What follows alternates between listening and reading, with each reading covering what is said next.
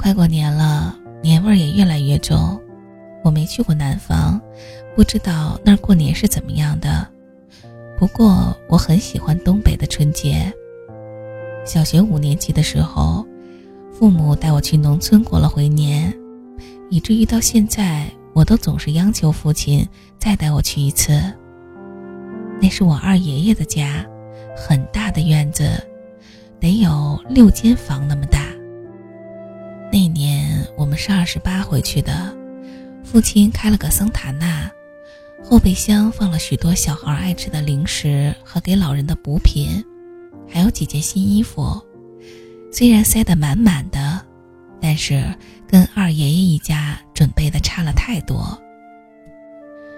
我们去的时候，二爷爷正在杀猪，往大盆里放血。父亲在部队就杀过猪。非要上去显身手，母亲领着我在大娘、二娘的招呼中挨个亲戚问候。炕非常热，暖气是厨房的炉子烧起来的。大圆桌上摆着一大盘切好的肉肠，有猪肉，有鸡肉的，还有一个用干豆腐和鸡蛋卷起来的类似肉卷的东西。刚蒸好，二娘给我切了一块，特别特别香，也不腻，我吃了好多。西边的屋子里放着一筐冻秋梨、腊肉、刀鱼、冻猪蹄儿，还有一箱冰棍儿。大娘和母亲灌血肠，猪血里加了许多调料，所以一点都不腥。父亲母亲这点特别好，不懒不装相。二爷爷收拾猪头，我们几个孩子看着。我记得我亲了那猪头一口。猪肉剔得差不多之后，分类装到盆里。父亲跟大伯后面喊：“大哥，你看，这大骨我剔的，老肥了。”大半天过去了，男人们都聚在大屋里，喝茶水、抽烟、闲聊。女人们都在厨房忙活，大哥二哥点小边儿，我和大姐二姐捂着耳朵跟人家后面跑。那个时候雪特别厚，特别白，冬天也很冷，但是阳光很足，我们个个脸都冻得红红的，但是越玩越高兴。街上有卖糖葫芦的，大哥给每个人买了一串，虽然只有山楂一种。但是吃着特别有滋味儿。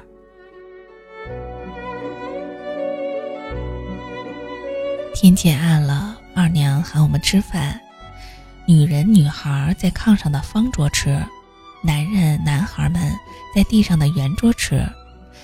不得不说，这杀猪菜是真香啊！一盆大骨五花肉炖酸菜，上面一层血肠。母亲跟我说。闺女儿上手。除了杀猪菜，还有炖鱼、酱猪蹄儿、烧鸡块、煮大虾、炸虾片、炸刀鱼、糖蜜果、酸苔炒肉、煎茶鸡蛋，还有皮豆，和二娘做的山楂罐头拌银耳。我记得当时我吃了两大碗饭，还没解馋。二爷爷喜欢讲两句。说说张家的历史，说说老哥几个，还时不时的念首诗。大伯二伯好这些，还叫我们几个孩子一字排开背《沁园春·雪》。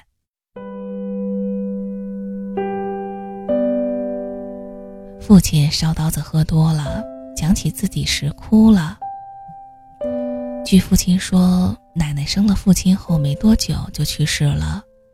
父亲吃二奶奶的奶长大的，爷爷忙地里的活，上学的时候也都是二奶奶给带饭盒、给洗衣服。一毛八分钱的四两面大面包，二爷爷赶车回来会带两个，大伯、二伯一个，父亲一个。爷爷告诉父亲，一辈子不能忘记这恩情。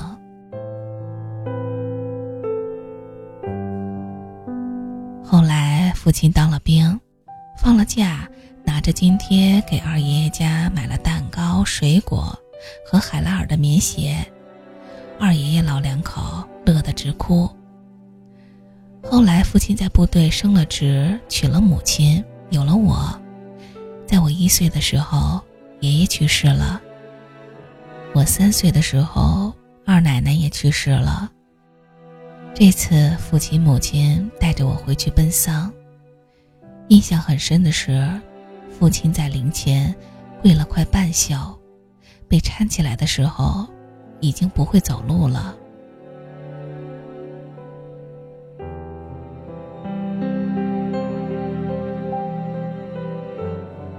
后来，父亲和母亲的工作越来越忙，二爷爷总是托人送来吃的，父亲也总是寄钱回去，但是这些钱每次都跟着腊肉和红肠被送回来，装钱的信封上写着：“家里吃喝不愁，都好，勿念。”再后来，父亲都是往回带茶叶、糕点和衣服。记得母亲买了条碎花连衣裙，父亲没让穿，直接寄给了大娘。总是听父亲讲老家的山、老家的河、老家的人，终于在我五年级的时候回去了。临回的时候，头一晚又让我背了一遍《沁园春雪》。父亲说二爷爷喜欢。父亲对老家有着很浓的思乡情怀，所以我老是怀旧，也是随根儿。晚上，大娘划了冻秋梨，炒了花生瓜子儿，一家人坐热炕上看电视，那种团圆的气氛特别难忘。一直在老家待到初五，临走的时候，父亲把剩下的钱。偷偷的揣在二爷爷的棉袄里，我拽着大姐、二姐扯嗓子嚎啕大哭。车开走的时候，二爷爷颤颤巍巍地拿着一沓钱跟着车跑，父亲握着方向盘，泪流满面。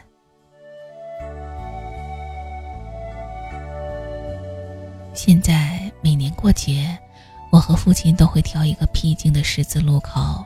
为四个老人烧上纸钱，也会在电脑前为母亲送上花，写点心里话。母亲是海葬的。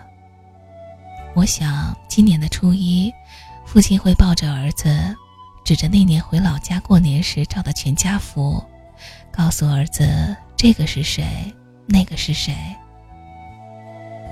我也希望在不久的将来再回老家去过一次年。为了团圆，也为了我们父女俩许久的乡愁。东北过年很舒服，你不用让来让去，也不在乎吃相，吃的越多，喝的越多，就越高兴。祝大家春节快乐，抛开一切烦恼，多吃肉，多喝酒。新的一年做错事儿一定悬崖勒马，做对事儿。一定马到成功。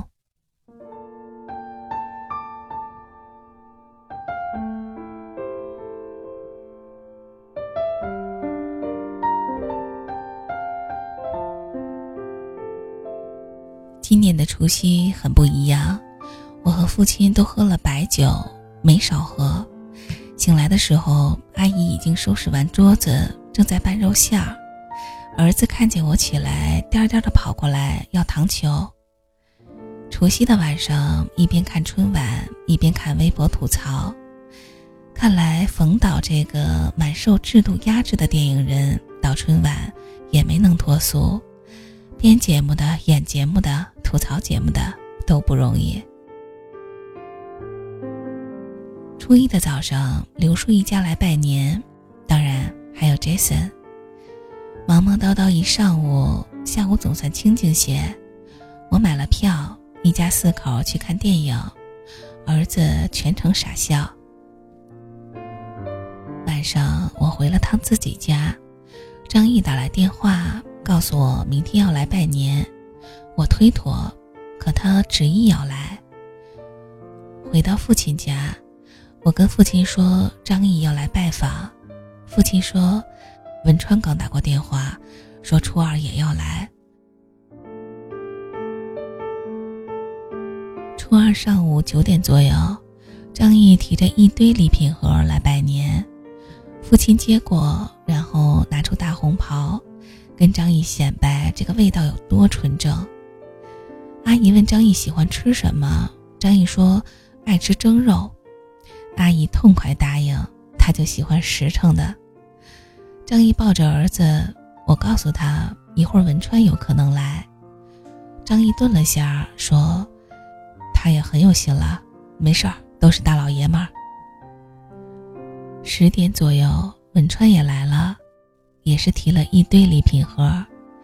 我把东西接过来，张毅走过来和文川打招呼。文川愣了愣，也客气的回应。互相都拜了年，阿姨把牛肉拿出来切成块儿。我知道，她要做文川爱吃的牛肉柿子。我们家人就是这样，来的都是客。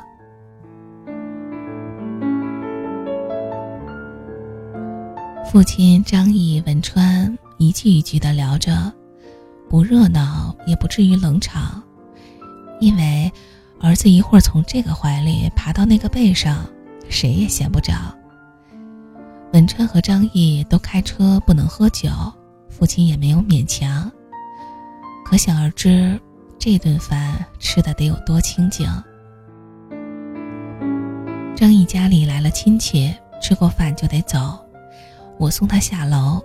张毅说：“本来是要和叔叔挑明来的目的，既然文川在这儿，我就改天吧。”我说：“没关系，都是自由人。”张毅说：“我努努力，争取明年以正式的身份来拜年。”我笑笑说：“加油。”送走了张毅，一进门，文川正穿鞋呢。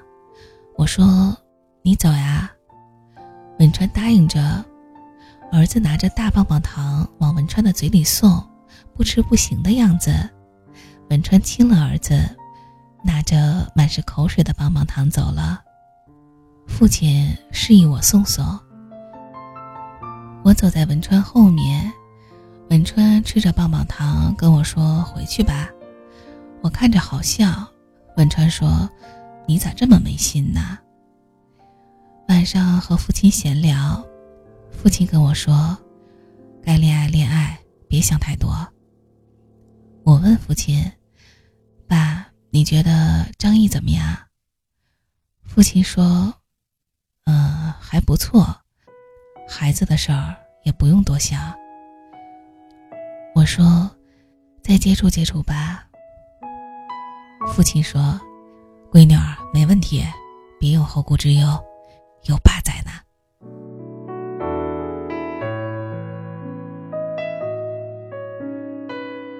这两天过得是真忙，拜年、串门、吃喝。今天总算是回归正轨，明天也得开业了。当个单身妈妈不容易，这几天走在小区里，总有些大妈们打听我找没找对象的事儿，我都是笑笑就过去。单身的人没点强大的内心，就别在春节的时候拜年，或者在熟人面前晃，这一句那一句的，总会把人问得不耐烦。幸亏我心大，要不然有些话的确难接受。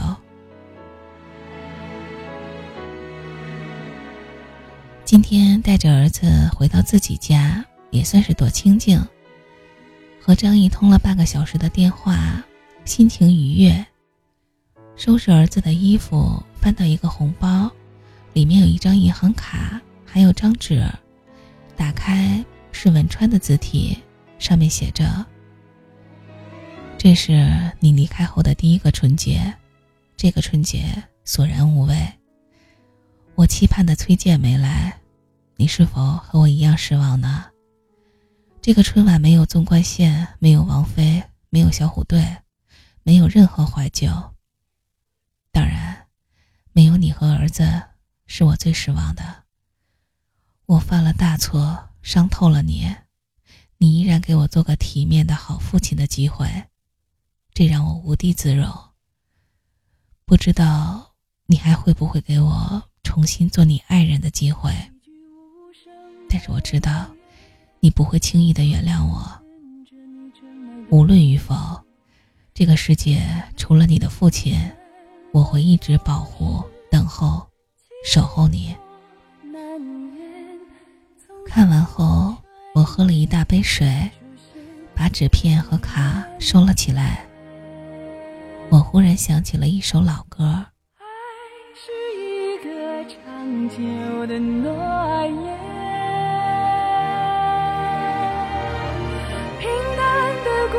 是要用一生讲完。光阴的眼中，你我只是一段插曲。当明天成为昨天，昨天成为记忆的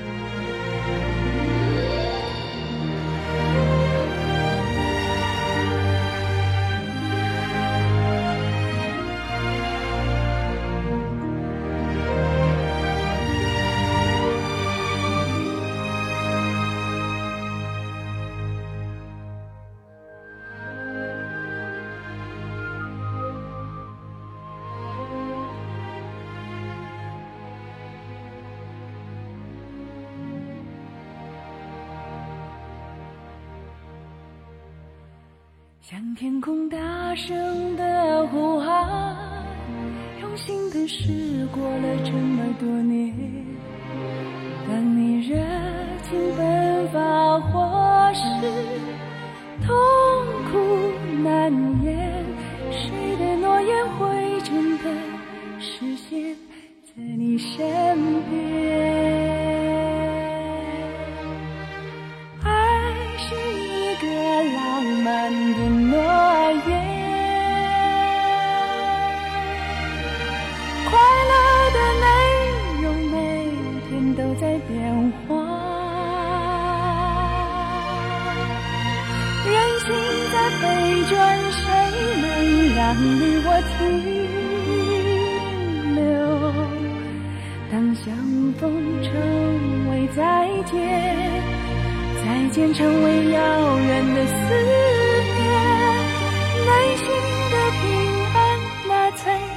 永远。